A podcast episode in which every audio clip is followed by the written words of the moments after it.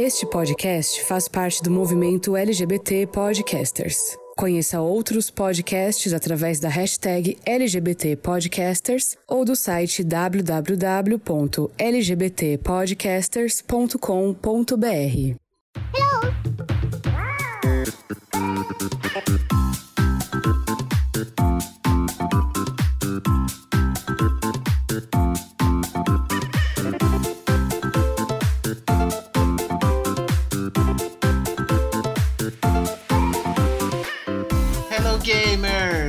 vocês estão? Vocês estão bem? Aqui tá tudo bem. Eu sou o Ângelo Prats, sejam muito bem-vindos a mais um episódio do GamerCast, né? Vocês já estão acostumados com a minha intro, com minha voz doce e aveludada. E agora eu vou apresentar, como sempre, né, os companheiros aqui desse belíssimo quadrado, que é a senhora Ana Maria, né? Sempre as mulheres primeiro, né? Porque aqui não tem mansplaining. Boa noite, pessoal que está escutando. Eu estou à espera de três coisas: a vacina, o impeachment e o beijo da rouba. Obrigado, tchau. É isso aí. Com essas palavras de sabedoria que Ana Maria se introduz aqui pra gente. E também nosso correspondente americano, o senhor Tarcísio.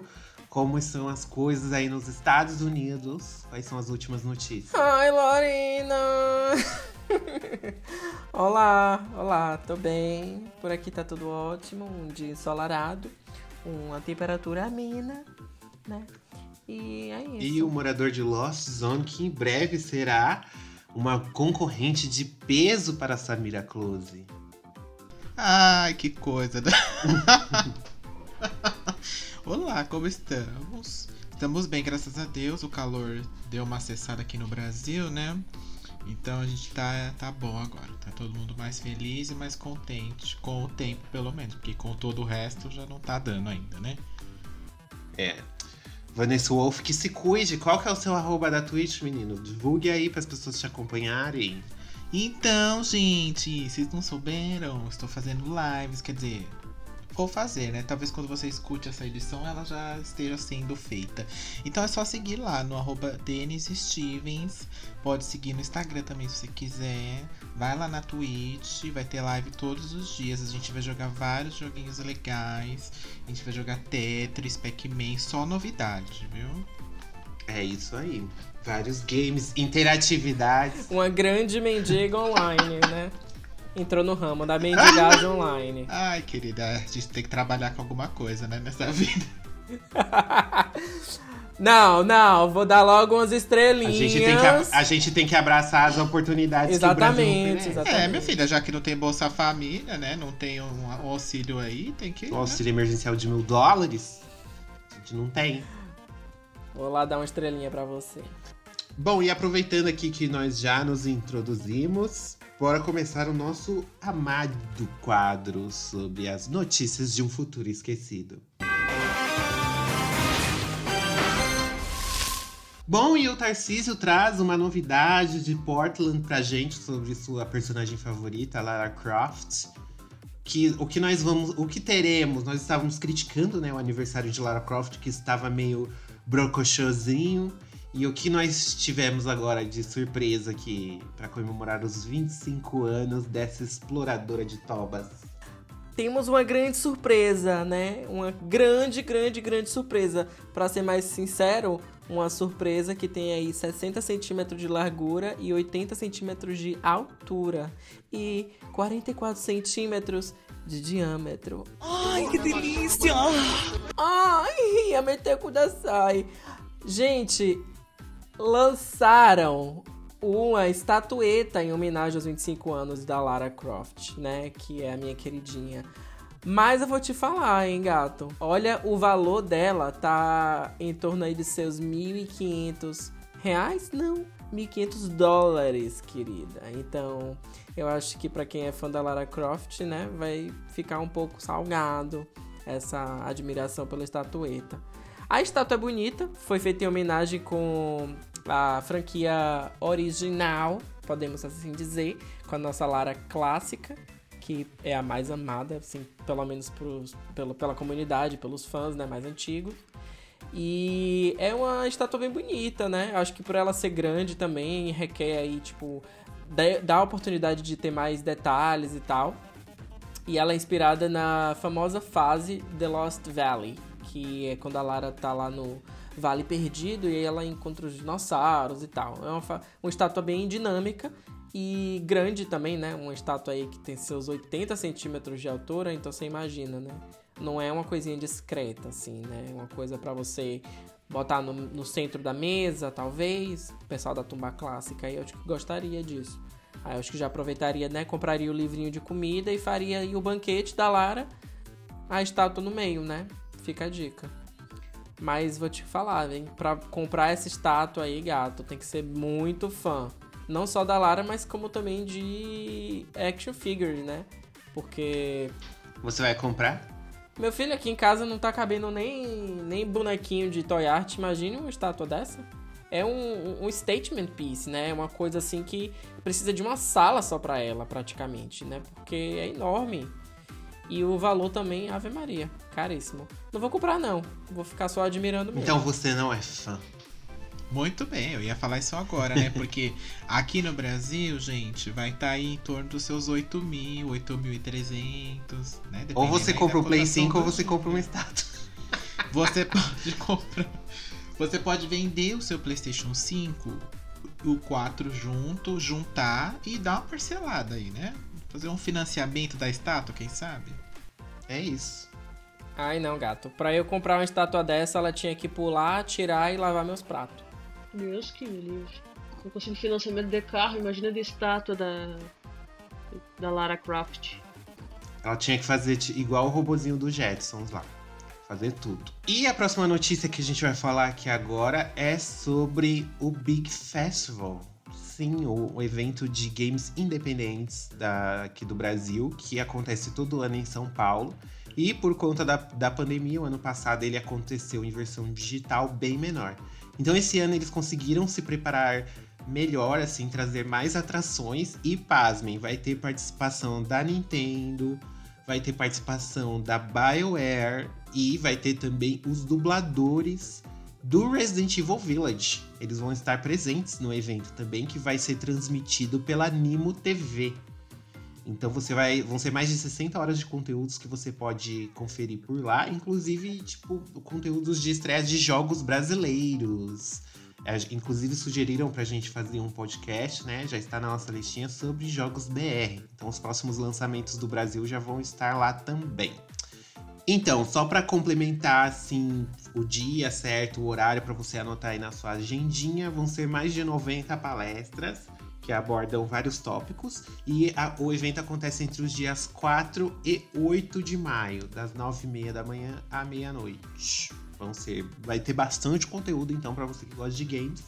No site do Big Fest você confere a, a, programação completa. Eu já fui nesse eventinho e por que, que eu estou falando dele? Porque eu já palestrei nesse eventinho, gente. Já participei de um painel, assim, super blogueira. Ui. Tem fotinhas no nosso perfil do Instagram entendeu? E foi super divertido. Silêncio, que a, a Miss Palestrinha chegou. Eu mesma. Eu participei de um painel sobre ela é ela. LGBTs nos esportes. Ah, que tudo! Foi bem legal. Eu estava falando super sério e as pessoas riam de mim, não sei porquê. Mas enfim, foi super legal. E a próxima notícia que a gente tem, é, senhor Denis, o que você traz pra gente? Olha, algumas semanas atrás, não sei se todos aqui viram, a, a Sony liberou uma notícia aqui que as lojinhas lá, as PlayStation Stores do PlayStation 3, do Vita e do PSP, ela ia ser encerrada, né? Você não poderia. O PSP já estava encerrada. É, estava encerrada, mas você ainda conseguia baixar os conteúdos que você tinha comprado, né? E aí o que ela ia fazer? Ela ia encerrar com novas compras no PlayStation 3 e no PS Vita, né? Que, coitado, já morreu faz tempo. E a do PSP, você não pode. Você poderia. Tava podendo baixar ainda, mas agora em julho eles vão fechar de vez. Você não vai poder nem baixar o que você já comprou, é isso mesmo. Se é que você comprou alguma coisa no PSP, né? E no PlayStation 3 e no, P no PS Vita você ainda poderia baixar o que já comprou, mas não poderia comprar mais nada, nem DLC, nem moedas para usar em jogos, nem nada, né? até onde eu vejo aqui, o pessoal que joga PlayStation 3 ainda eu vejo bastante, assim, principalmente quando é criança, pessoal mais novo, enfim. Eu ainda tenho meu PlayStation 3, eu não compro mais nada nele, mas enfim, né? E ela ia descontinuar. Daí que aconteceu? Deu essa notícia, a galera caiu matando uma parte dela, né? A maior parte dela caiu matando em cima da Sony, falando que isso era, era um inacreditável, porque as pessoas gastaram muito dinheiro e não sei o que, esse dinheiro era, foi jogado fora, porque elas não iam. Porque assim, no comunicado dizia que a loja ia encerrar para compras, mas que futuramente encerraria para download do que você já tinha comprado também, né? Então o povo desesperado já pegou os HD, já começou a baixar tudo que tinha para não perder os jogos, enfim, né? É, mas aí ela explicou que isso era futuramente. Lembrando que a Nintendo já fez isso com o Wii há um tempinho atrás. Fez isso com o DS também. E eu acho que com o Wii ela já está quase lá também. Né? E, inclusive no Wii você também não pode baixar o que você já tem comprado. Se é que você comprou algo lá, né? E aí, menino, fez essa. Deu esse rebuliço todo aí. E aí, essa semaninha, ela falou: Ah, não vou querer mais vou, vou, não vou cancelar, não vou cancelar o cancelamento da loja. Então, ela deu um comunicado agora dizendo que não vai mais fechar as lojinhas do PlayStation 3 e do Vita, mas que a do PSP continua aí no cronograma para em julho já ser totalmente desativada. Ah, a Sony é brincalhona assim mesmo. Não liga não. É, era só uma piadinha de primeiro Era tudo pegadinha. Pegadinha da Sony. É. Eu acho que assim, quando, eu lembro que quando saiu a notícia, muita gente começou a especular que ela estava fazendo isso porque ela ia lançar uma, uma atualização aí no PlayStation 5 para que ele fosse retrocompatível, né? E do aquele serviço PlayStation Now, que aqui no Brasil ainda não tem, enfim. Aí todo mundo disse que era por conta disso, que ela ia expandir o serviço e ia ser retro, retrocompatível, né? E aí eu acho que ela viu todo mundo comentando isso e ela não ia fazer isso. Ela falou: ai, peraí, acho que é melhor a gente voltar, porque se eu não fizer isso e também desativar a loja, o pessoal vai cair matando de vez, né? E, e aí ela resolveu voltar atrás aí e falou: não, não, não vamos cancelar mais, não, deixar por mais um tempo. Mas eu, pra, eu tenho para mim que até o fim do ano eles vão vir de novo com essa história de encerrar, ou vai encerrar, tipo, bem na surdina e pegar todo mundo de surpresa e ela falar: ah, gente, desculpa, mas agora não dá para eu reativar mais que eu já desliguei aqui o, a chavinha, né? Eu não sei, me parece que não sei se é geral assim no mundo inteiro, ou pelo menos no Brasil, que o pessoal ainda usa bastante o PlayStation 3. Principalmente porque o preço do PlayStation 4 ainda é alto para nosso padrão, né? E o PlayStation 5 é inimaginável, né? Então eu, eu sinto que o PlayStation 3 ainda é a, a, a oportunidade que os gamers mais é, que não tem tanto dinheiro têm para poder jogar. Tanto que eu vejo muita crítica sobre GTA, né? Que os, os servidores do GTA do Play 3 foram descontinuados também. Então, sei lá, parece que ela pensou, pensou nesse, nesse tipo de. Nessa, nessa possibilidade. Ou na realidade foi pressionada a fazer isso porque né, não, não tem sentido tipo, falar uma coisa e depois é. Acho que não, hein? Acho que vou voltar atrás. Eu acho que foi mais ou menos isso, assim. Eu acho que ela pensa, ela deu a notícia, ela resolveu encerrar por conta que realmente não deve estar tá dando tanto lucro para ela. Se você entrar hoje na loja do PlayStation 3, na PlayStation Store, lá pelo PlayStation 3, ela é pre bem precária. A, por exemplo, a Plus já não ganha mais jogo. É, e tem, tem jogo que não tem mais lá para você comprar, que antes tinha no caso. Mas eu, é, mas eu também vejo que é, pra, talvez para alguns mercados essa notícia não impactaria tanto assim. Né? Porque as pessoas já têm o PlayStation 4, algumas já têm o PlayStation 5, mas aqui no Brasil especificamente, eu vejo ainda o PlayStation 3 muito em alta.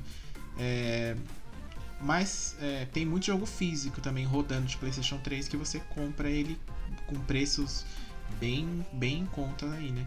Mas eu acho que ela meio que viu que, como talvez ela tenha feito isso pensando numa gama de mercado muito menor e, a, e depois os mercados menos favorecidos, assim como o Brasil ficou, foram maiores na, na questão do, de receber a notícia negativamente, ela resolveu dar um, segurar um pouquinho e é, ela, mas eu acho que ela, ou ela vai fazer de meio que fechar assim na surdina, igual eu falei, ou ela vai realmente começar a pensar em desenvolver um serviço para você jogar o PlayStation 3 no PlayStation 4, começar a vender os jogos na, na, na Store do 4 e do 5, talvez, e ser retrocompatível, algo nesse sentido aí. É, pra mim já tinha fechado isso daí. Pra mim já nem tava funcionando mais. Faz tanto tempo. PlayStation já saiu dois videogames já na frente, gente. Ainda com essa loja aí. A Nintendo nem perde muito tempo, não. A Nintendo já corta, já chega, já tá bom. E mesmo o povo chorando. Mas é porque a Nintendo, ninguém joga, ninguém joga game original, né? A galera desbloqueia, É. né? Pois é. E PSP também, gente. PSP todo mundo já baixa, desbloqueia. PSP também. PSP e PS Vita, por mim, poderia fechar mesmo, porque. Até porque nem sai mais nada para essas plataformas, enfim. vendeu muito pouco PS Vita, enfim, não, realmente não compensa. Mas o PlayStation 3, eu, se eu fosse ela, realmente ela agiu certo aqui, ainda dá uma segurada um pouquinho maior. E como eu falei, ela deveria pensar já numa outra forma de oferecer esse conteúdo do PlayStation 3 pra galera que migrou para as próximas gerações aí, né? Pois é. No PlayStation 3 ela fez isso muito bem, né? Ela disponibilizava jogos de Play 1, jogos de PlayStation 2, porque o, o Play 3, se eu não me engano, ele, é- ele era retrocompatível com os outros, né? Com os A primeira dois. versão do PlayStation 3, sim. Você conseguia jogar os, os jogos de PlayStation 2 via CD normal, com seus CDs de PlayStation 2 originais. Agora, depois quando ela relançou o Slim, aí ela já tirou essa função, não dava mais. Aí você poderia comprar alguns poucos jogos que tem lá de PlayStation 2. De PlayStation 1 tem bem mais. Tem, tem muito jogo, na verdade. Agora, os de PlayStation 2, se você a, a versão física, você não pode mais jogar nesses modelos atuais. Ou que saiu depois, no caso, né? Mas o, o primeiro modelo do PlayStation 3 podia, podia jogar assim. É, eu lembro que eu comprei uns jogos de Play 1 no, no PlayStation 3 na PS Store. Mas era a versão de Play Uhum. 1 mesmo, não alterou nada. Sim. Não era nada remasterizado, nem nada. Era emulador. Bom, gente, já que a gente comentou já as notícias da semana, o que que tava acontecendo por, pelos, pelo, por esses dias no mundo gamer, chegou a hora da gente entrar no assunto desse, dessa edição, que são os jogos de simulação. A vida tá triste? A vida não é o que você esperava? Então você vai, liga o seu The Sims e tem a vida de sucesso que sempre sonhou. Um pouco deprimente? Sim, mas quem nunca, não é mesmo? Então vamos começar mais uma edição do GamerCast sobre jogos de simulação. Welcome to the GamerCast.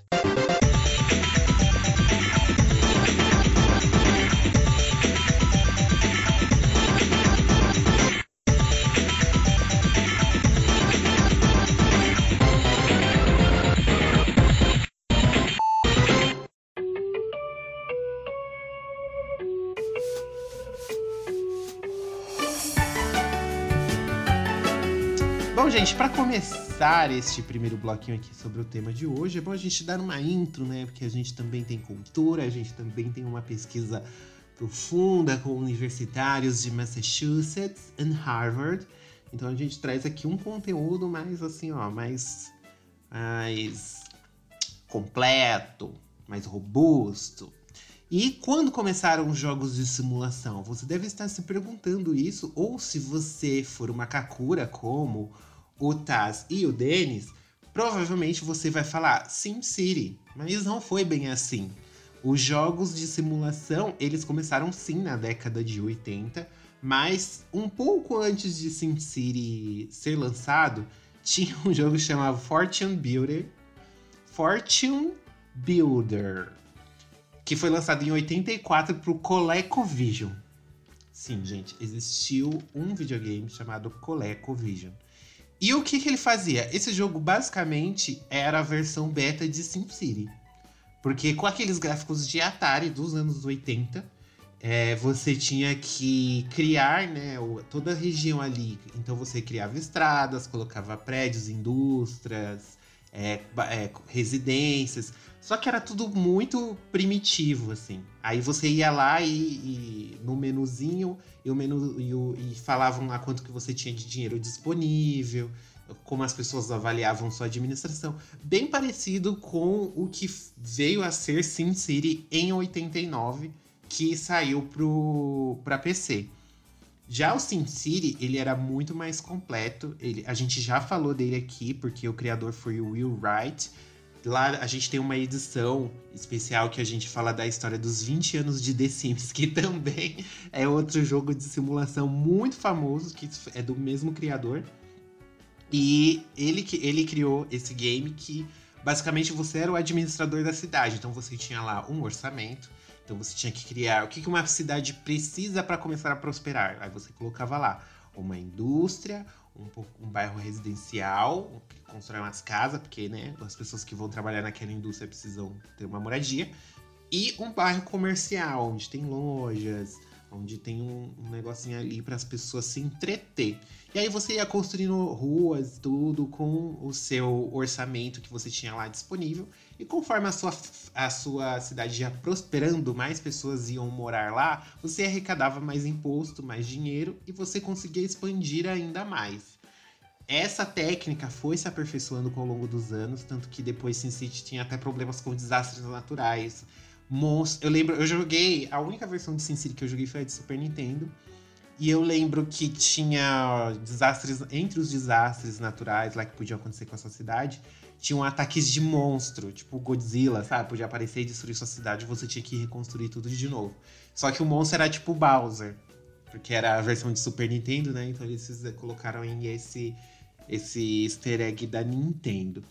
E junto com esse jogo que fez muito sucesso na época, também nos anos 80 foi saindo jogos de simulação de esportes. Então tinha bastante BMX Simulator, Grand Prix, Grand Prix Simulator, que esse, na minha opinião, não são muito atraentes, assim, é mais é, héteros que gostam desses jogos de corrida que são super realistas e tal, que foi se aperfeiçoando também até hoje que, que a gente conhece aí que nem o Gran Turismo, né? Que é, que é considerado aí o simulador definitivo de, de corrida. E também tem o Flight Simulator, que fez um baita sucesso agora que entrou no Game Pass da Microsoft. O pessoal adorou, fingir que tava voando. E o simulador foi longe demais, gente. Por quê? Porque ele entrou na alta escola.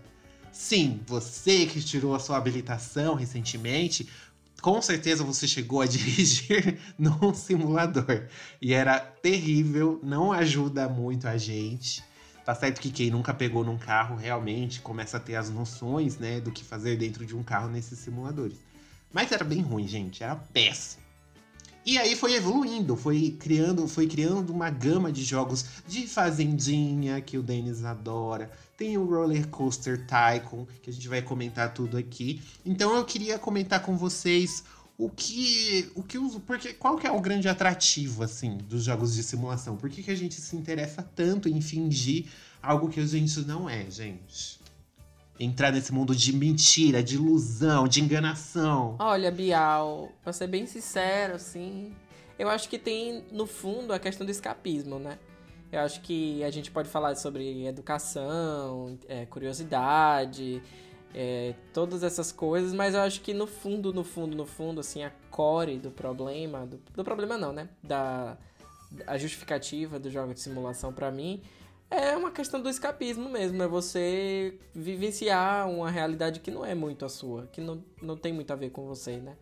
Então acho que as pessoas que buscam é, jogar jogos de de simulação, elas querem meio que isso mesmo, assim, vivenciar experiências que elas não teriam normalmente, ou principalmente quando a gente fala assim de, de jogos que se tratam mais de relações humanas, que seja de trabalho, sei lá, eu quero experienciar o que é ser um chefe de cozinha, por exemplo. Então eu vou entender um pouco e, e, e, me imaginar sendo aquela pessoa. Nas outras questões, em outros jogos, como a gente já comentou aqui sobre The Sims, por exemplo, que aí fala mais sobre as relações pessoais e os vínculos que você cria e tal.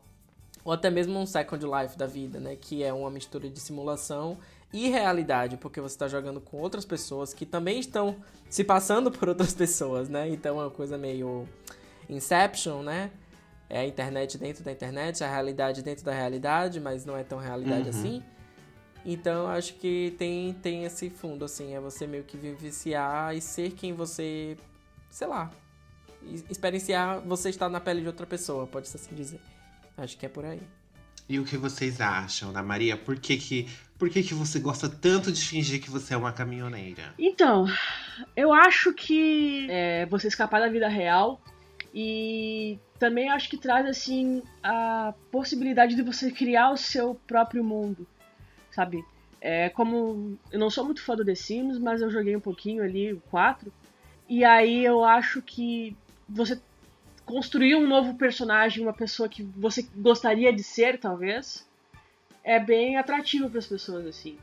E eu gosto de, de, de, caminhão porque é algo que não é tão próximo de mim, sabe? Eu, eu dirijo o carro, mas imagina dirigir caminhão, sabe? Não tem como, não tem a possibilidade. No meu caso, assim. É, eu acho que é um pouco do que o Taz e a Ana Maria falou mesmo. É muito de você querer conhecer essas outras coisas, né? Por exemplo, ser um chefe de cozinha, aí você vai lá no simulador de, de restaurante, por exemplo. Ou você, ah, de repente eu quero ser um engenheiro e um construtor. Então eu vou lá no simulador disso daí, ou de hotel e de, né, de, enfim, de, de, N situações. É muito de você querer experimentar essas coisas, esses, esses, essas funções que você não é, e um pouco também de. Porque no final das contas todo mundo quer ser o quê? Quer ser rica, quer ter uma mansão, né? Quer ter vários carros na garagem, e muitos, muitas pessoas aos seus pés, batendo na sua porta a cada cinco minutos para fazer festas e se jogar na piscina, tirar as escadas e deixar as pessoas morrerem afogadas porque não podem voltar. Enfim, no fundo, no fundo, no fundo, é o que a gente quer, né? É o que a gente quer para nossa vida. Todo mundo, todo mundo quer ser uma Kardashian. Meu fim. Deus, gente, tá, tá tudo bem com vocês? É, pois é, mas vocês não acham que às vezes as pessoas vão longe demais? Tipo... Ah, não, isso com certeza. Mas eu também acho que o, é muito parecido com o porquê das pessoas gostarem tanto de reality show. Porque elas me, meio que deixam de viver a vida dela para viver a vida daquelas outras pessoas. E tem gente que realmente vai longe demais ao ponto de é, não viver a própria vida e viver somente em função daquela que ela construiu, né? Seja ela aonde for. E eu lembro que na época que saiu o Second Life, por exemplo, teve muita coisa disso, de, de pessoas que entraram ali naquele personagem, fizeram aquele personagem, viraram aquilo completamente 24 horas por dia, né? Tinha aquela vários memes de, das pessoas pedindo casa, pedindo carro, enfim, né? Tem, tem umas coisas assim que aí eu acho que é uma, é uma questão um pouco mais é, psicológica, né? Que a pessoa tem algum problema ali, escondido alguma coisa que o fez escapada completamente da vida dela para viver aquilo digitalmente. Né? Algumas pessoas até levam isso meio que pra vida delas, né? E criam fakes e tal. Tipo o Ângelo, né? Ele tem vários fakes, né? De Lolitinha. e... Eu tô passada, chocada. Meu Deus. Isso, exatamente. Eu ia falar agora. Calma, não fala. Angelina Boneca, não, né? Não, para. Ai, que vergonha. O que, você acha, Ângelo? Por que, que as pessoas gostam tanto desses joguinhos de simulação? Porque a cada dia nasce um novo, né? É, eu, acho que é, eu acho que é bem interessante a gente falar especificamente, aprofundar um pouco no Second Life, porque para quem é muito novinho, sabe? Começou a jogar depois do PlayStation 3, aí você quer leite com pera, que nunca viu um controle sem fio, quando vai pegar num Super Nintendo fala: Que isso, pai? Fios?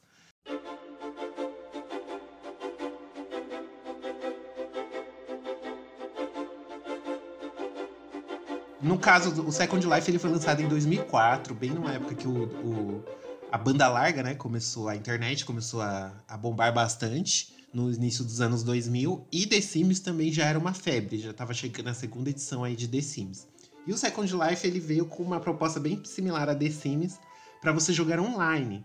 Ou seja, você podia usar seu microfone para você conversar com os outros avatares é, que estavam ali presentes na cidade e tal, ou você podia escrever por texto. Só que Second Life virou um bagulho tão bizarro que começou a ter o seu próprio sistema econômico lá dentro, tipo marcas de grife começaram a abrir lojas dentro do Second Life para você comprar roupas pro seu avatar lá dentro e pagando com dinheiro de verdade, roupas caríssimas. Eu assisti um documentário velho também, bem dessa época aí do Second Life, que era do Discovery, que chama Era dos Videogames. Não sei se vocês chegaram a ver. Tem no YouTube, se eu não me engano. Se vocês digitarem. São vários episódios, é bem legal. E, e ele fala do Second Life, e tem uma coisa que eu achei surreal, que teve uma. Eu não sei se foi uma japonesa, eu não vou lembrar agora. Mas ela ganhou muito dinheiro com Second Life porque ela era arquiteta e ela construía a casa, desenhava as casas pro pessoal dentro do Second Life e ela cobrava o valor tipo real daquelas casas. Então o povo pagava milhares de dólares para ela, ela ficou super rica. E assim, até que ponto a gente a gente desembolsa nosso dinheiro para para bancar uma vida digital, sabe? É um negócio bem louco que até me faz lembrar aquele filme Os Substitutos com Bruce Willis, não sei se vocês chegaram a assistir, que na história do filme tá num futuro em que as pessoas não precisam mais sair de casa, né, para não se acidentar e tal. Você compra um robô em que você entra numa máquina dentro de casa e esse robô é, ele representa você, ele vira seu avatar. Então, tipo, se a pessoa se acha feia, ela vai e compra o substituto lá super gostoso, que não sei o quê, e aquele robô representa você. Então, você controla ele de casa, entendeu? E Second Life chegou nesse nível aí, assim, te- te- teve uma época. Hoje em dia ele tá bem esquecidinho, pouca, pouca gente joga. Mas ele tá- ainda existe. Mas ele ainda existe, assim, mas eu acho que tá meio defasado, visualmente e tudo. Tá, tá meio defasado. O que que. Não sei, o que que vocês acham dessa, dessa questão do, do Second Life? Eu acho que ela. o- o- jogos como Second Life, até acho que o próprio GTA hoje, que é o que a gente vê as pessoas mais jogando, né? Que é o GTA Online, que é basicamente O roleplay. o né? roleplay, né? Que é você. É um jogo de simulação, mas você tá, não, tá, não tá simulando contra um engine, você não tá, não tá simulando contra um jogo, né? Que foi feito ali. Ele é um jogo que, basicamente, ele te dá as ferramentas pra várias pessoas e, tipo, você cria sua história, mas você tá interagindo com outras pessoas. Você não interage ali com os NPCs, teoricamente dito, né? Então, acho que aí já entra no, no, numa imersão de... É, é muito difícil você distinguir o que é realidade do que é simulação, né? Porque você tá simulando, mas em, em- em parte é você ali atrás falando, né? É diferente de um The Sims, por exemplo, que é um jogo que você não pode jogar com outras pessoas e você interage Uhum. é, especificamente com NPCs, né? Então, eu acho que exige até um pouco mais da empresa de você pensar nas diferentes situações e possibilidades do jogo. Que pra mim, isso sim é um jogo de simulação de fato. É quando o, o, o próprio sistema do jogo ele é feito, né, pra simular um SimCity da vida, que tem todas essas variantes de poluição, ataques, desastres naturais e, enfim, que você tem que meio que dar rebolada ali, né? Então eu, eu geralmente costumo abordar esses, esses jogos de roleplay em um outro, um outro seara, porque, como eu falei, acho que é um, um nível um pouco mais complexo de, de, de simulação, nesse sentido, assim, porque são outras pessoas que você tá ali conversando, né?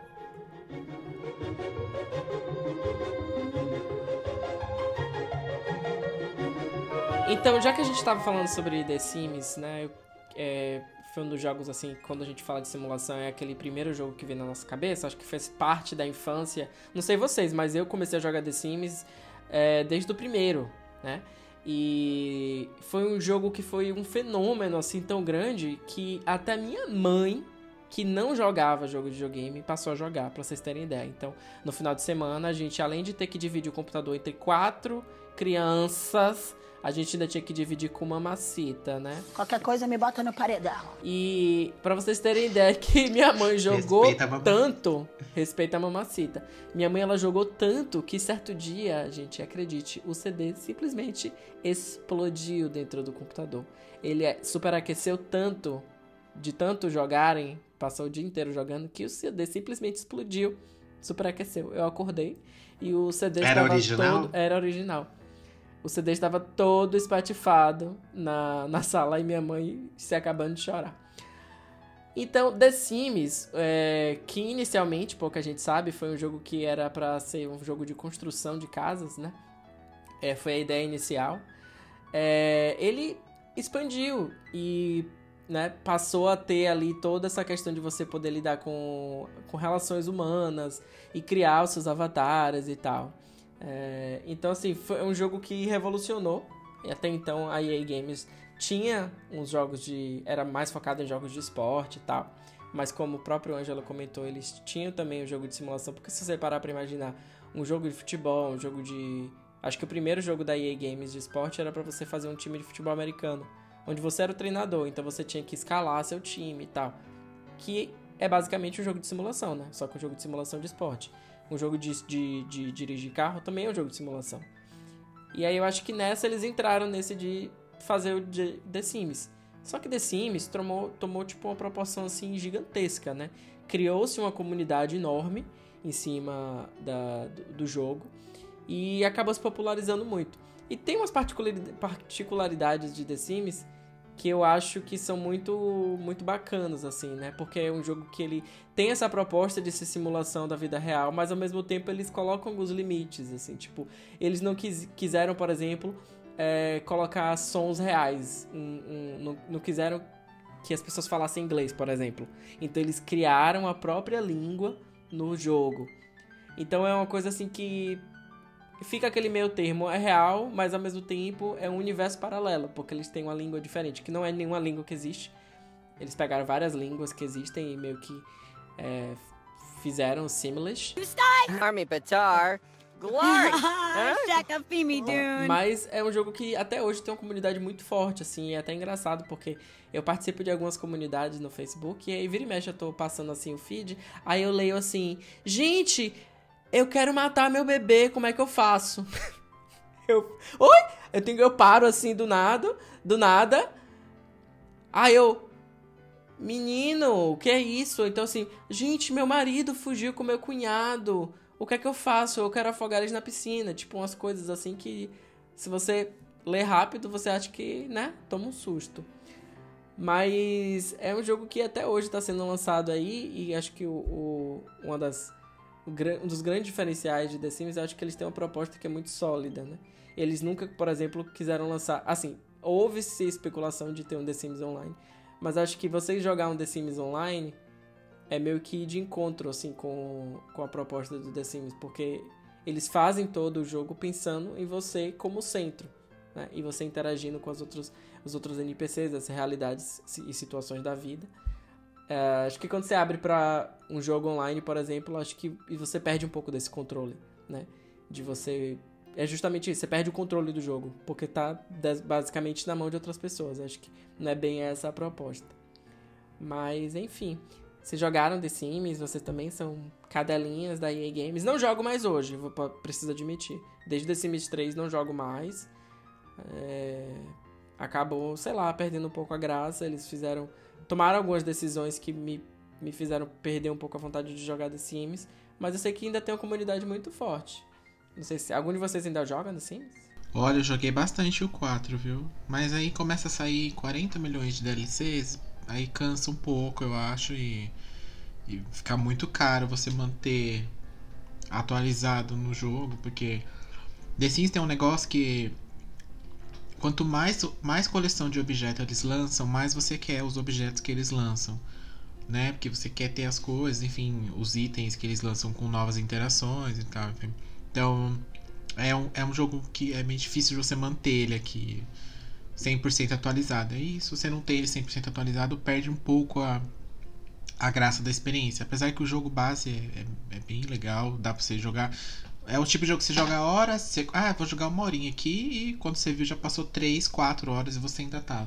Mas depois de um tempo, é, é que eu falei, você precisa das outras coisas pra, pra te manter jogando. Mas eu sei que a fanbase realmente é muito grande. Se você jogar no YouTube The Sims, por exemplo, The Sims 4, o que você vai ver de novela feita com The Sims, série feita com The Sims, é, várias coisas. Teve o menino aí do Girls in the House, que fez a série, ficou super famoso hoje, né? por conta de The Sims, fez a série completamente 100% lá no Sims. Então tem muita coisa que o pessoal faz por fora do jogo que também acaba rendendo publicidade pro jogo em si, né? Eu acho que as pessoas jogam The Sims por razões diferentes também. Eu praticamente jogava pra construir casas. É, eu acho que sim. Eu fazia as casas, assim. Uhum. E o jogo em si eu não tinha tanta vontade de jogar. Minha irmã, por exemplo, ela, ela gostava mais da parte de, de vivenciar, mas ela, ela gostava de começar tudo do zero. Então ela começava com aquela casinha bem fuleira, Uhum. que só tinha uma cama, e aí ela ia crescendo, Sim. desenvolvendo a carreira dela, né? Eu sei que tem. Cada pessoa tem um estilo de jogar o The Sims. É um jogo que ele não é linear nesse aspecto. Uhum. É, você pode jogar de várias, várias formas, como você disse. E mas o importante mesmo é você fazer o truque, ser rica e já construir uma mansão de cara e ter vários maridos e ir matando eles e construindo um cemitério no fundo da sua casa. Não é o que eu faço, tá? Já Não vai claro, pensando nada de né? mim assim, mas é, vou deixar bem claro, mas é o que importa. Mas devo dizer que nem só de The Sims vive o mundo dos jogos de simulação, não é verdade? É verdade. Porque eu vou, vou comentar um joguinho aqui com vocês, que eu não sei se vocês jogaram, mas eu lembro que na época que eu joguei The- o primeiro The Sims, é, eu jogava no computador do meu primo, e meu primo tinha comprado dois joguinhos de computador, que era o The Sims, e é o primeiro, e era o Roller Coaster, o primeiro joguinho.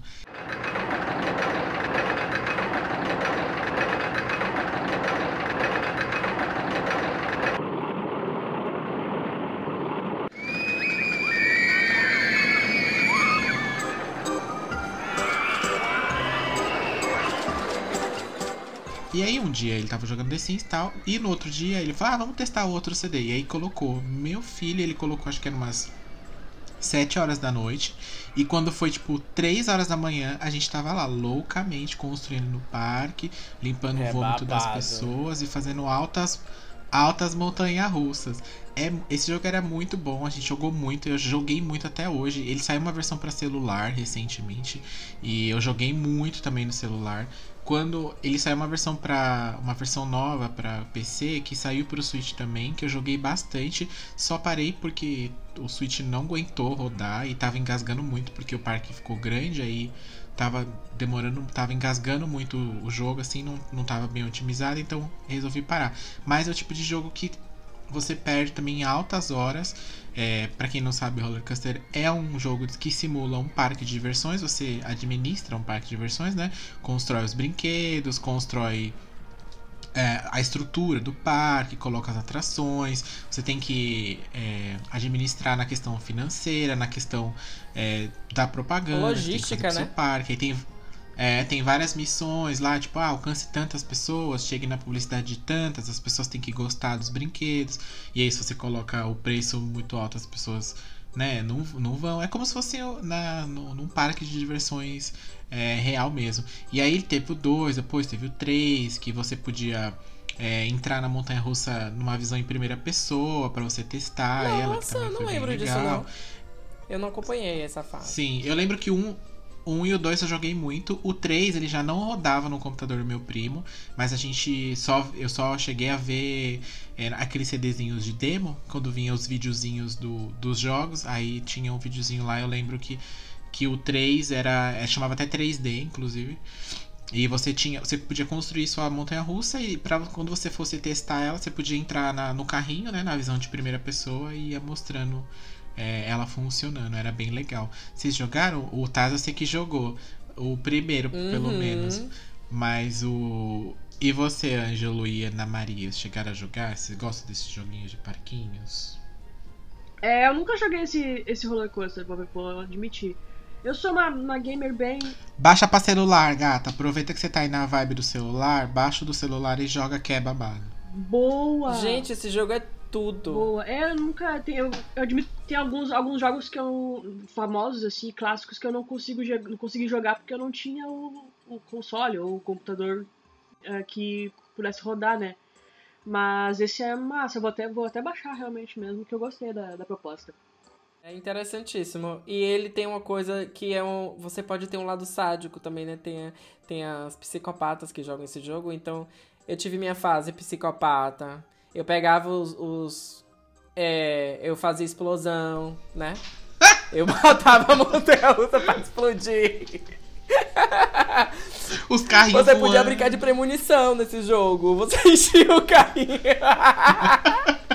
enchia o carrinho de Ai, pessoas. gente, que horror. E tirava. Isso diz muito sobre Ai, você, viu? Ó, é melhor fazer no jogo do que na vida real, entendeu? Então é melhor essas coisas você tem que distra- extravasar, fazer a Cláudia Leite. Extravasa! Isso, exatamente. E aí você faz tudo lá, entendeu? E eu, às vezes você pega um bonequinho, joga na lagoa. Ficava lá esperando até o último segundo antes, antes dele afogar e pegava ele de volta. Ou às vezes deixava ele se afogar também. Mas aí, né, pra você ver que era um jogo todo voltado na logística, então quando acontecia acidentes, essas coisas, as pessoas faziam o quê? Deixava de ir no seu parque, gato. Então a senhora perdia, né, lucros. Sim, as, As consequências. consequências, né? mas eu adorava esse jogo, né? Construir montanha-russa era, assim, muito bacana. Então você podia fazer o quê? Fazer, exercitar seu lado engenheiro, né? Fazer sua engenharia, fazer os testes e tal. Muitas horas perdidas. Eu nunca joguei, não. Ai, Só. Nossa! Os jogos. Ele era pra PC e eu não tinha computador bom na época. Eu também não tinha, não, mas eu alugava do meu primo. O- Meus primos são todos pobres, moravam em barracos de madeira, eles não tinham nem computador em casa. Eu sou o rico da família. Ai, gata. E aí, por causa disso, eu nunca joguei. Eu sei do que se trata, mas eu nunca tive contato. É bem legal. E depois, conforme você ia.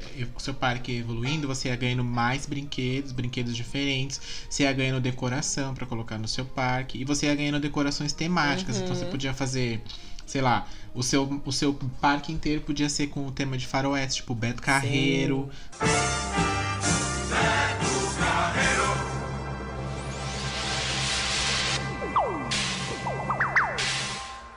Podia ser Play Center, podia ser uma coisa mais moderna, podia ser uma temática mais espacial pra quem gosta de um Mass Effect, né? Podia fazer umas naves, umas coisas de ET, umas coisas, né, de galáxias. eu adorava enfim. fazer uma montanha-russa que passava por vários cenários. E você podia colocar fontes de água também. E você criava, tipo, aquelas fontes que ia pulando, né? E você botava a direção e tal. Então tinha essa, esse, esse lado, assim, de decoração, né? Que você podia fazer uma coisa meio pais- paisagismo, né? Fazer a linha paisagista, porque você podia mudar o terreno, Sim. fazer buraco, fazer montanha-russa que entrava dentro da, da terra. Subterrânea. Subterrâneo, gato. Sim. Então, assim, era muito Ai, babado. adorava. Muito babado. Muito babado.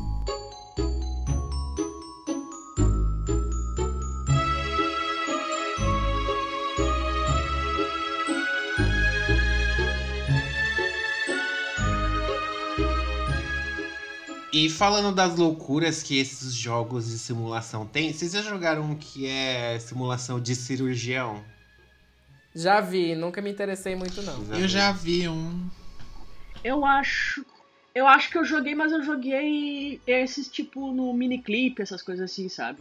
Mas faz muito tempo. Então, eu vi um trailer também só, mas era bem patifaria. Tipo, você. Era simulação de, de cirurgião. Aí, se você cortava uma veia errada, espichava sangue pra todo quanto é lado, você já entrava em desespero. Aí você tentava, você pegava tipo a pinça, aí se você chegasse perto demais da, da pessoa com a pinça no, no negócio, você furava a cabeça dela. Era um bagulho assim de louco. Era mais pra você dar risada mesmo. Mas existem jogos de cirurgia assim mais sérios em que os médicos utilizam mesmo pra poder treinar. Se você procurar no YouTube, tem até um, umas demos assim do cara fazendo a cirurgia no joelho, usando o VR assim de forma séria, assim, treinando. É, mesmo. até o- o- os próprios Flight Simulators lá, o pessoal que é piloto Sim. chega a utilizar pra, pra, pra treinar. é. Sim, que nem o do o simulador da autoescola, que não ajuda muito. é, mas simulador de voo já é bem avançado, né? Eles fazem bastante antes de pegar no, no, no real. É o Microsoft Flight Simulator, acho que é o nome. Ele é muito real. Eu vi uns vídeos esses dias. Cara, tu controla. Se tu não tiver os, tipo, manete, que é- tem gente que compra o manete, né? Que é o- a direção do, do avião. E ali, tipo, tem todo o painel e tem ca- cada botãozinho ali do, do teu teclado, do teu. Ou a combinação do teu, do teu joystick vai fazer uma função diferente. Eu lembrei de outro filme agora. Vocês já assistiram Serpentes a Bordo? Sim. Tosquíssimo. Enough is enough! I have had it with these motherfucking snakes on this motherfucking plane! Everybody strap in! É, Vocês lembram que no final do filme tem um cara lá que ele nunca tinha pilotado o avião, aí ele só tinha jogado no simulador, aí ele consegue pousar o avião no final do filme por causa do simulador. Será que é Super possível? Será que é possível? Você pensa que não? Teve um menino que ele salvou a avó dele, que teve um AVC, jogando. Que, que ele jogava Mario Kart. A avó dele estava dirigindo, ele estava no banco de passageiro, a avó dele teve um AVC, teve um problema lá. E ele conseguiu tirar o carro da pista e encostar por causa do Mario Kart. Ele falou que aprendeu no Mario Kart, ó. Saiu até no jornal lá nos Estados Unidos. Não estou inventando essa história. Se vocês procurarem no YouTube, tem. Inclusive no nosso canal, lá no Game Over, eu falo. Tá bom. O... E falando em simulação de Mario Kart, né? Temos aqui uma, uma, uma integrante que adora uma simulação de, de direção, né? E eu não tô falando nem do Gran Turismo. Pois conta pra gente, mulher, Amo. como que é esse joguinho aí? Você controla os caminhão, você, você faz o quê? Você faz a Pedro e Bino, é o que que é? É. É, tu sabe o, o, início do Carga Pesada? Eu sempre coloco aquela música pra começar as minhas, as minhas entregas, né? É, Eu conheço cada palmo desse.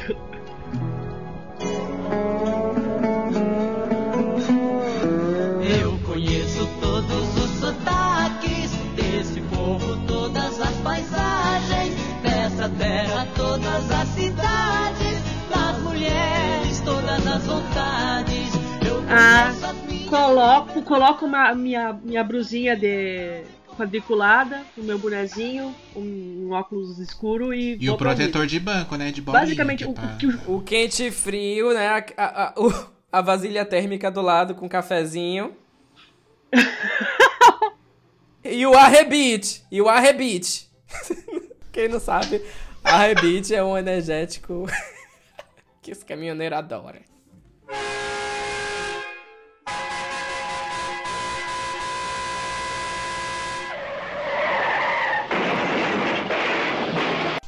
Bateu o caminhão. A Maria Bom, bateu, ó. gente, então enquanto a Ana Maria se recupera, o Taz vai contar aqui pra gente de outro joguinho de simulação. Gente, queria falar um jogo aqui agora que é um jogo de simulação, mas eu acho que ele fez sucesso por uma questão meio do prazer. Ai, prazer. Mas eu vou falar assim, sabe aquelas coisas que são gostosas de você ver? Sabe esse povo que gosta de ficar vendo gente espremendo espinha, ou gente lavando carro, é, é, calçada com aquele. aquele. aquele la- lava-jato? Sabe como é gostoso ver a sujeira saindo, escorrendo? Não sei se vocês já viram esses vídeos assim, mas eu adoro ficar vendo Gente esses louca é o nome, né? Ai, é bom, é gostoso. De lavar rápido eu nunca vi, não. Nunca viu, não? Ah, eu adorava. Quando passava aquelas propagandas da Polishop vendendo os produtos de limpeza, menino. Eu adorava ficar vindo assim, limpando a, o fogão, as coisas assim. Pois então, lançaram um jogo que se chama House Flipper.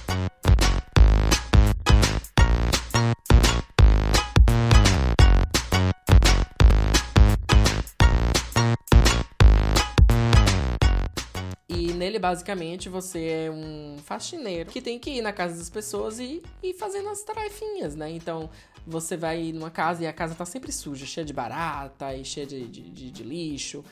E a depender do que as pessoas pedem, você precisa ir fazendo. Então, tem casa que você precisa só dar uma limpada. Tem coisa que. Tem casa que você precisa pintar a parede. Tem casa que você precisa instalar um ar-condicionado. E é basicamente isso o jogo. Você limpa o vidro, né? E eu acho assim, esse jogo uma é uma palhaçada, né? Porque é uma coisa assim que a pessoa gasta o tempo limpando virtualmente e às vezes a casa da pessoa própria, né, tá uma bagunça, né? Meu marido outro dia eu cheguei aqui, eu tava vendo ele limpando um vidro na, no computador e a pia cheia de louça, então como é que faz? né? Nossa, eu conheço uma pessoa que vai amar um jogo desse. Vai amar. Tem uma amiga minha que ela, ela ama, tipo, ela é do nível de ficar assistindo vlog de faxina, sabe? Ela vê as mulheres estendendo roupa no varal. Mas é sério. Fica se entretendo. É real essa obsessão. Gente, Tem isso é canais no normal. YouTube de pessoas que só gravam assim o time-lapse, né? De você arrumando e organizando tudo. São pessoas que são obcecadas Aham. por, por Pessoal organização. ama. E tem uma coisa assim, né? Tipo, é uma coisa gostosa de se ver. Mas enfim, gente que faz isso e assiste isso, mas não arruma a própria casa, eu acho uma patifaria. Pois é. Você falando desse joguinho de faxina, eu até lembrei aqui do que essa, mesma, essa minha mesma amiga, ela gosta de um, de um simulador de administração de restaurante, que é o Emily. Emily não sei o que lá. E esse tem vários jogos que a Emily, ela começa pobre, aí ela abre o primeiro restaurante, aí começa a dar dinheiro. Aí tem o, tem o que ela junta dinheiro casar, o dois. Aí o três, ela vai ter o primeiro filho. Aí o cara tem que buscar uma rosa lá, não sei, da PQP. Aí ela vai conhecer os parentes e. Nossa, tem uma saga dessa Emily. Eu acho que tem uns sete jogos desse de simulação de restaurante, assim, de administração de restaurante. É bem no estilo daquele Café Mania lá do. que tinha no Orkut, lembra? Sim, deve ser parecido É com o Cookie estilo. Simulator também, né? Que é bem famoso. Não, é que eu só ia comentar aqui, só que ela, ela se prende muito por conta da história. Que tem cutscenes do jogo, aí cada fase acontece alguma coisa na vida dessa mulher. E aí ela. Ixi, menina, ela me contou um dia de vida de Emily aqui sofrida, viu, a bichinha? Mas é isso, ela é uma empreendedora. Ela é quase uma. Como é o nome? Uma senhora do destino. Né? Uma coisa assim, bem, bem da labuta, né? De começou por baixo.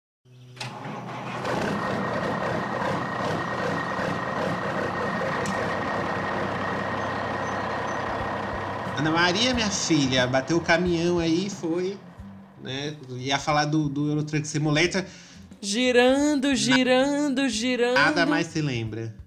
Meninas, tem que prestar atenção na estrada aí na gente. É um Olha olho no- que, olha que batida horrorosa. A gente tá brincando aqui que eu jogo o Euro Truck Simulator, que eu sou uma caminhoneira, porque, cara, o jogo ele é incrível. Ele nem, nem roda direito do meu computador. Ele roda com um FPS bem baixinho, mas é o necessário, sabe, pra, pra eu desestressar. Basicamente é o seguinte: o Euro Truck Simulator é um, um simulador, você é um caminhoneiro, é, você tá começando na, na vida aí do. da boleia do caminhão, eu conheço cada palmo desse chão, essa coisa assim. E aí você vai começar literalmente do começo. Você pode. é, vai ter uma garagenzinha no início, mas não vai ter o caminhão. Tu vai fazer as, as tuas entregas e aos poucos vai ganhando dinheiro para poder comprar um caminhão show. É, e isso, esse, toda essa questão de entrega para lá e para cá acontece na Europa. Então, o jogo tem várias DLCs que trabalham assim com a Europa, tipo DLC na Polônia, na Hungria, DLC que acho que agora tá saindo, vai sair a DLC na Espanha, tem DLC é, da Itália, da França. Então, ao- aos poucos você vai expandindo o seu por onde você vai passando e se, claro, quiser aumentar a, a distância, vai ter que comprar as DLCs, que na realidade a DLC nem é muito cara, uns 20 pila, tranquilo. E vai, vai aumentando o seu mapa. E também tem várias categorias de transporte. Você pode transportar as cargas normais, né? Que é o. sei lá, um pallet, coisa de madeira, coisa assim, até. é, é, ácidos, essas coisas assim. E também tem o transporte especial, que é transportar coisas muito grandes em caminhões muito grandes. Enfim, é, eu, gosto, eu gosto do jogo nem é pela, pela questão do, de ser do Eurotruck da Europa em si.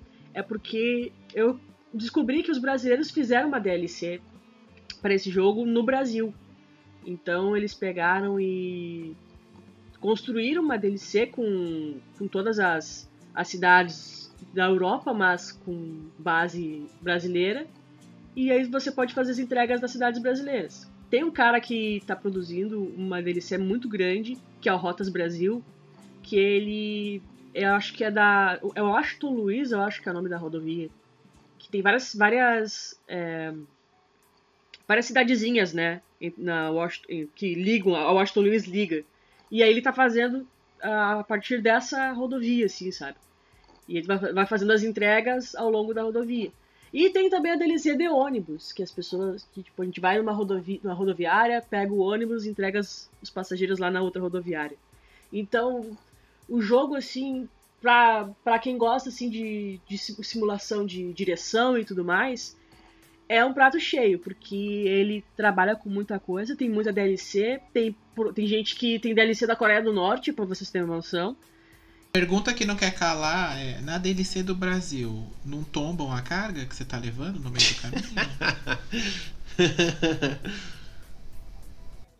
Aí que mora o perigo. Na, na DLC do Brasil tem os buracos na estrada.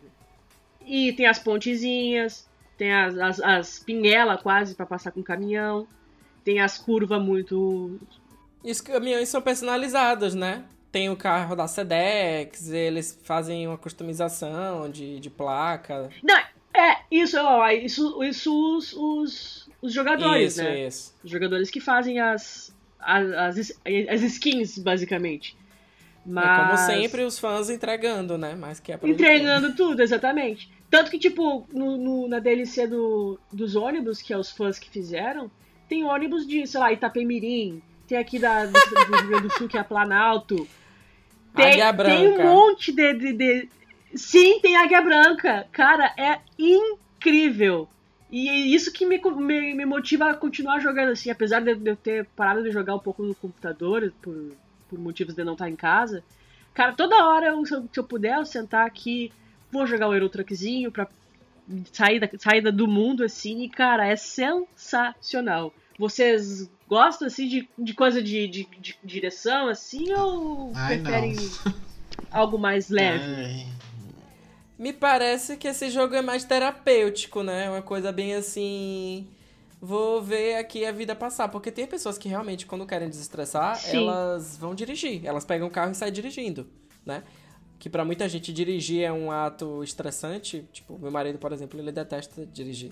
Mas tem gente que vê diri- dirigir carro como uma coisa que é pra relaxar e tal. Você meio que vê as coisas passando, etc e tal. E, a meu ver, assim, não é um jogo que tem muita complexidade.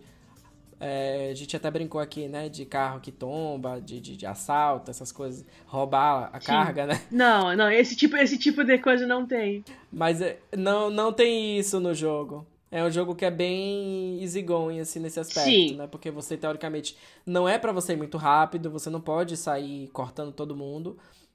É, inclusive, você tem que respeitar as leis de trânsito, tem essa, essa questão, né? De não se envolver em acidentes, eles se gratificam por conta disso, né? Então parece pra mim Cada, é, exatamente. Cada vez que tu vai, vai perdendo, sei lá, tu vai tomando uma multa, isso vai diminuindo o teu o valor Sim, final então lá parece na ser um entrega. jogo bem pra É. você relaxar. E eu, e, eu, né? e eu, eu jogo pelo, pelo teclado, né? Tem gente que compra o, o volante e joga pelo volante. Eu não, eu não entendo a paixão das pessoas por esse jogo, mas o que tem de gente que faz live com essa. E tem uma câmera no pedal, tem uma câmera no volante, e tocando forró, e mais de mil pessoas assistindo é um mistério pra mim. As- aquelas ruas super estreitas, aqueles morros absurdos, aquilo lá é tudo Isso. modificação também, Sim, né? sim. Que o pessoal baixa. É, a- a- normalmente as pontes, as, as ruas estreitas, assim, as ruas de pedra, às vezes, são modificações. Porque normalmente no jogo puro, assim, sem DLC, ele é um jogo que tem. Pouco tem rua assim muito esburacada e tal, sabe? É, eu, eu costumo ver também essas lives que o Ângelo comentou, que são assim, essas coisas bem absurdas, né? Parece que é, é uma, uma- um, um jogo do Faustão a tipo 10 mil quilômetros de, de altura e você tem que fazer essas manobras de descer escada, passar por Sim. uns, rodopias, umas coisas assim com o carro, né? E é basicamente esse jogo. Mas eu acho que eles usam a engine de GTA pra fazer aquilo ali. Não, não sei se é o Driver Simulator. Mas enfim. É, eu acho que são pessoas que têm uma relação diferente com o jogo, nesse, nesse- especificamente pro Euro Truck Simulator. São pessoas que querem jogar um jogo meio que, tipo, são. Não é tão Exatamente. challenger, assim, não é tão desafiador no aspecto da jogabilidade, né? Apesar de que, você comentou do exemplo do menino, né, que salvou a avó porque jogava Mario Kart. E eu me lembrei que existia uma questão aí, dessa questão da, do, do homem e da mulher, né? Os meninos, por terem. É, quando criança, tem essa questão de brincar muito de carro e tal, acabam desenvolvendo uma noção espacial muito maior do que as meninas, que às vezes são incentivadas a brincar apenas de boneca. Então, existe um pouco de verdade nisso que ele falou, né? E quando, quando você joga jogos como esses de, de simulação de, de carro, etc e tal, você, Ana Maria, por exemplo, você acha que. Eu não sei, acho que você sempre teve uma predisposição maior a, a, a, a, tipo, dirigir, a brincar com coisa de carro. Você já comentou aqui no podcast, né? Sim, sim. Mas acho que quem joga esse jogo de simulação acaba desenvolvendo também um apren- aprendizado com relação à, coordenação motora, a entender que se você girar o volante para um determinado para a esquerda quando você tá dando ré, para onde é que o carro vai, não existe um certo aprendizado nesse nesse aspecto? Sim, total. É que, como eu falei, eu jogo pelo teclado, né? Mas quem tem volante, assim, e, e eu vejo, assim, muita gente lutando. Normalmente quem faz live, assim, tá lutando para estacionar o, o caminhão. Que é saber encaixar direitinho, porque para você entregar, fazer a tua entrega, tu tem que encaixar na vaga perfeitamente. E aí. Aí tu tem que colocar às vezes de ré. E aí, pra, como é que tu vai coordenar? Como é que tu vai fazer? E isso acho que ajuda muito na coordenação da, de quem é motorista, assim, a, a, a se localizar mais no espaço do, da, do que tá dirigindo, assim. É, eu não. Eu tô com o time Ângelo aqui, não entendo. Porque, assim. Pra, pra, você, pra vocês verem, gente, eu não tenho interesse nem em tirar carta, que dirá jogar jogos de simular um. Não entendo. é, então, né? Tipo. Não sei, assim, mas ok, entendo. Quem gosta, enfim. É, é o que a Ana Maria falou. É para algumas pessoas, que o Tassi falou, para algumas pessoas é terapêutico, assim como para algumas pessoas também é terapêutico, aqueles famosos joguinhos de cozinha, né? O Ângelo falou da Emily aqui na, na no, no, no, hotel, mas tem também a Emily na cozinha, né? Que é um restaurante lá, um café, então vocês jogam esses jogos de cozinha. Tem o famoso Overcooked, né? Que acho que é um concurso que todo mundo gosta bastante.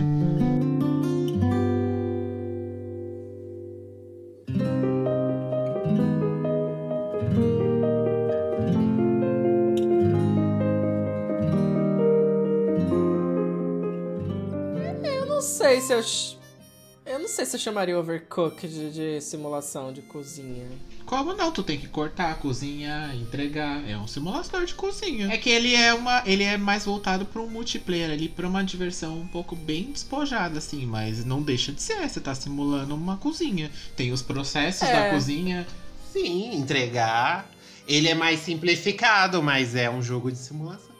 É o meio termo, né? É o meio termo. É porque eu acho Overcooked uma coisa muito over the top, assim, é tipo muito exagerado, né? Aquela coisa de você cozinhar no, no vulcão, exatamente. E você se afoga e aparece de novo.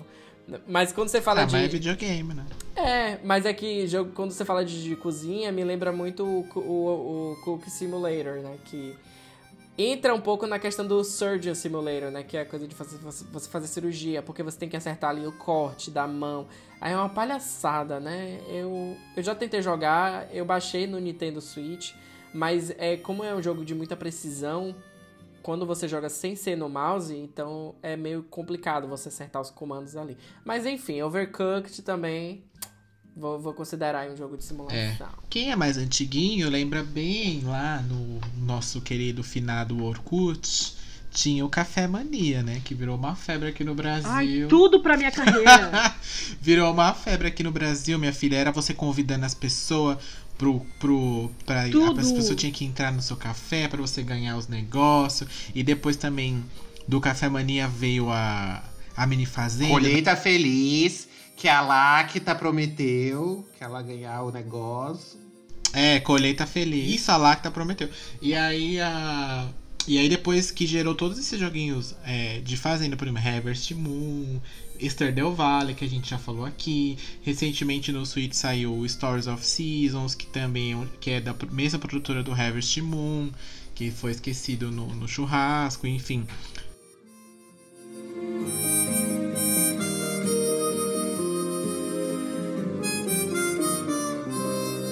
Vocês chegaram a jogar Cooking Mama no Wii?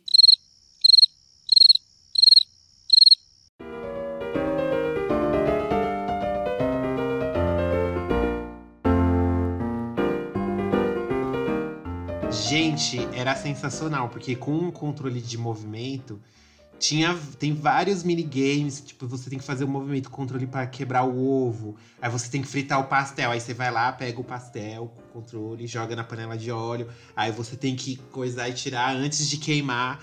É, era sensacional. Você tinha que misturar a panela, jogar sal, tudo fazendo um movimento, sabe? E dependendo do, do jeito que você sabe. A, a, a percepção do controle do Wii já não era muito boa nesse sentido, né? E aí era uma bagunça assim também, mas era bem legal. Eu sou dessa época aí dos, dos, simuladores de cozinha. E tem um outro simulador também que eu queria citar, eu não sei se vocês chegaram a jogar, que é o Moving Out. Vocês já jogaram? Do Nintendo Switch, de você fazer mudança? Ele tem para todas as plataformas, que ele é o de fazer mudança. Que... Gente, é uma palhaçada. Ele é bem no estilo Ele é bem no estilo Overcooked, que você tem um multiplayer lá e você tem um tempo pra fazer a mudança e tem os, os móveis mais pesados e tal. Aí você taca o móvel pela janela, quebra, quebra a janela da pessoa. Gente. Uma palhaçada. Aí você tem que puxar, tipo, você vai pegar a geladeira. A geladeira é super pesada, aí alguém tem que vir te ajudar. Aí você arranca a geladeira da tomada.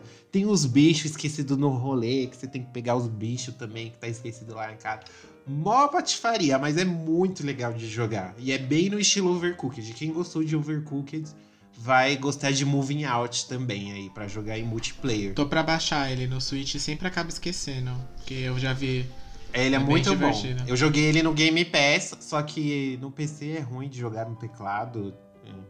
Tem que pôr os dois controles, aí o Windows fica de, de frescura que não reconhece os dois controles, fica desconectando. Ai, uma patifaria. Enfim, gente, jogo de simulação que não falta, né? Tem, tem, tem de tudo. Vocês lembram que rapidinho que eu vou mencionar com vocês que no PlayStation 1 teve o jogo lá na época do, do The Sims lá que quando fez sucesso, saiu o joguinho da Playboy, né? Que você simulava que você era o, o dono da mansão da Playboy. Todo errado, né, gente? É Playboy Mansion. também, coitado. Mas é. É, tem muito jogo errado de simulação. Tem aquele do bullying, que você, né, tá, tá no escola. Ah, enfim, tem jogo de. Ai, gente. Ai, tem aquele Daddy Simulator, The Sugar Daddy. Eu quero muito um Sugar Daddy. Eu quero Sugar Daddy. Eu quero um Sugar Daddy. Ai, gente, tem muito jogo assim que é questionável, né? Tem o Dream Daddy, que eu não diria que seria questionável, mas tem um pouco ali, né? É- Enfim, é, é uma coisa assim meio. Meio estranha, mas ao mesmo tempo é uma coisa assim meio do tesão, né? Tem um jogo de simulação, gato, que esse é pra maiores de 18 anos, né? Que eu vou te falar. Que se chama Dating Ariane. Não sei se vocês já ouviram Ai, falar. tudo na minha carreira! Ai, Nossa. sabia, né? Tinha que ser Ah. essa patona. A Ana Maria é da Deep Web, ela só, ela só conhece os jogos. Gente. Perfeito! Gente, esse jogo, esse jogo é só pode jogar quem é maior de 18. Mas eu vou te falar, é um jogo tão difícil que você tem que conquistar a cretina da Ariane. E você tem que. Ele te dá várias opções, né? Mas é um jogo assim muito difícil. Um dia descobriram esse jogo no escritório. Menino, ninguém conseguiu mais trabalhar. O objetivo era só ver quem conseguia comer a Ariane. Por quê? E a gente. Não, menina, a gente entrou num looping de Sim. anotar as opções. A gente, a gente anotava as opções corretas. E ainda assim, não conseguia, porque é um jogo que tem muita complexidade. Pra você comer a Ariane, é, é tipo muito difícil. A xereca dela, menino, é caríssima, viu? Pra passar esse xerecard, vou te falar, viu? Eu tive que assistir no YouTube como é que faz pra comer a Ariane. Pra vocês terem ideia. Vai, vai pro céu o poder. Vai, vai pro céu o poder. Eu só consegui É. fazer, co- comer ela uma vez só, infelizmente. Depois, inclusive, eu vou até pesquisar depois que acabar essa gravação. Pra eu tentar de novo. Puta, nega, eu fui pra banheira com ela, menina. Eu só consegui fazer uma massagem na, É? na, na virilha. E só. Depois disso, ela disse que Falando queria em, parar. falando, Ave. já que a gente entrou na sacanagem, eu lembro de também um que eu vi que é o 3DX Chat, que é no mesmo estilo de Second Life, mas é pra baixaria mesmo. Eu vi, eu não cheguei a jogar, mas eu vi a Lovecraft jogando e, gente, é muito patifaria. Você coloca lá, a pessoa chega perto de você, aí começa um chat, aí, aí aparece lá, fulano quer te beijar. Aí você coloca lá, sim ou não. Aí você pode pôr gemer, tocar o membro, e todas essas opções aí, depois que você cria seu avatar. Então, é bem, bem, bem patifaria mesmo. E você falou desse jogo da Ariane, eu lembrei de um jogo que eu vi, uma menina jogando, que ele era tipo aquele com pessoas reais, que era tipo uma filmagem, assim, com atores reais mesmo. E eu não me lembro o nome. É que você falou da dificuldade de ficar com a, com a Ariane. É um que você tinha que entrar na balada? Hum, não, Vocês já ouviram falar desse jogo? Gente, eu não lembro o nome agora, mas era bem nesse estilo. Você chega pro segurança, aí aparecem umas opções e você tem que convencer o segurança a deixar você entrar. É bem nesse estilo aí mesmo, de, de coisa. Não, esse jogo eu não, nunca cheguei a, a jogar. Mas eu não lembro o nome. Quem estiver ouvindo e, e souber, por favor, manda uma DM no arroba GameOverblog lá no Instagram pra gente, pra eu lembrar desse jogo aí.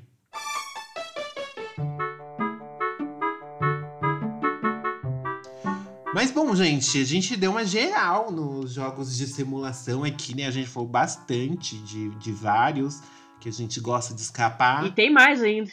Tem muito mais. Daria uma segunda edição, assim, pra gente ficar citando aqui os joguinhos de simulação. Mas, infelizmente, essa edição chegou ao fim. Ai, que pena. Ai, dor. Mas não fique triste, nós estamos lá nas redes sociais que você pode nos acompanhar. E se a pessoa quiser mandar uma mensagem, um elogio, uma crítica, fomos criticados recentemente por culpa do Tarcísio Mota. Mas a gente não vai ler o comentário, porque crítica a gente não lê na edição. Senhor Denis, o que a pessoa deve fazer se ela quiser enviar uma mensagem pra gente? Pode mandar um e-mail pra gente no contato arroba gameover.com.br ou pode nas nossas redes sociais, assim como o nosso colega fez lá pra falar, pra reclamar, né, do, da postura do Taz aí, que ele está sendo, ele está sendo reavaliado aqui dentro, né? Ai, me, me mandaram para RH, estou tendo que passar agora por um processo de compliance na empresa. Tá, tá satisfeita, querida? Então tá bom. Isso mesmo. Isso mesmo. Aí pode mandar um recadinho lá que a gente vai ler e vai tomar providências pro arroba GameOverblog em todas as redes sociais possíveis, estamos lá. E não esqueça também que toda, toda semana tem uma edição do podcast. E para você não perder, você pode ir lá no seu agregador de podcast preferido do seu celular, seja ele Google, Spotify, ou Deezer, ou qualquer outro da Deep Web que a Ana Maria deve conhecer, e assinar nosso feed lá para receber as notificações. Exatamente. Então, gente, é isso por hoje. Falamos bastante aqui sobre esses joguinhos polêmicos, esses joguinhos maravilhosos. Um beijo, um cheiro e até a próxima edição. Tchau. Bye, bye. Beijo.